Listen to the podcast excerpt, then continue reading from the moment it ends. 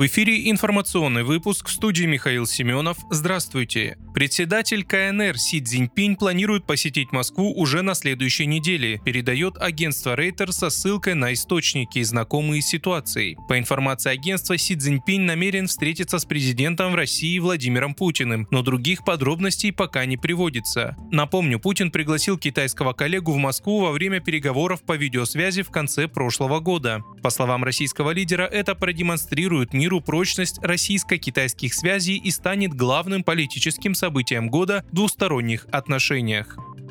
В Новгородской области задержали агента украинской разведки, который пытался склонить мобилизованных к государственной измене, сообщило региональное управление ФСБ. Фигурант предпринимал меры по склонению призванных в ряды вооруженных сил в рамках частичной мобилизации к государственной измене путем предоставления противнику информации о местах дислокации российских войсковых частей, похищения и передачи боевой техники, добровольной сдачи в плен, говорится в релизе. ФСБ уточнили, что задержанный работал на главную управления разведки украинского Минобороны. Против него возбудили уголовное дело по статье «Сотрудничество на конфиденциальной основе с иностранным государством». Сейчас фигуранта отправили под арест.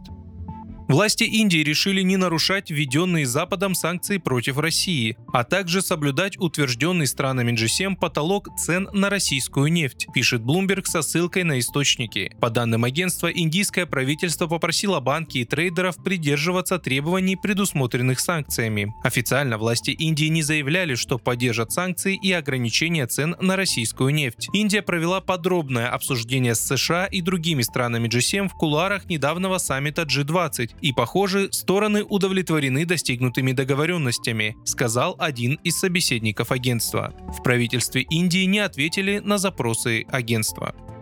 ВТБ выпустил для iPhone копию своего банковского приложения. Из-за того, что ВТБ находится под санкциями, приложение банка удалено из App Store. Теперь пользователи заметили, что компания пошла на хитрость. Она разместила в магазине приложений Apple программу с той же функциональностью, но под видом ресторанного справочника. Приложение называется «Все просто». В его описании сказано, что оно позволяет следить за скидками и купонами от кафе и ресторанов, а также копить баллы. Если же скачать приложение, то оно предложит поможет пользователю стать клиентом или авторизоваться по номеру карты или логину. Упоминаний ВТБ там нет, но есть номер горячей линии банка. Пользователи оставляют отзывы так, будто это действительно ресторанное приложение. Некоторые благодарят за вкусные суши и роллы, а другие просят не употреблять известную аббревиатуру из трех букв.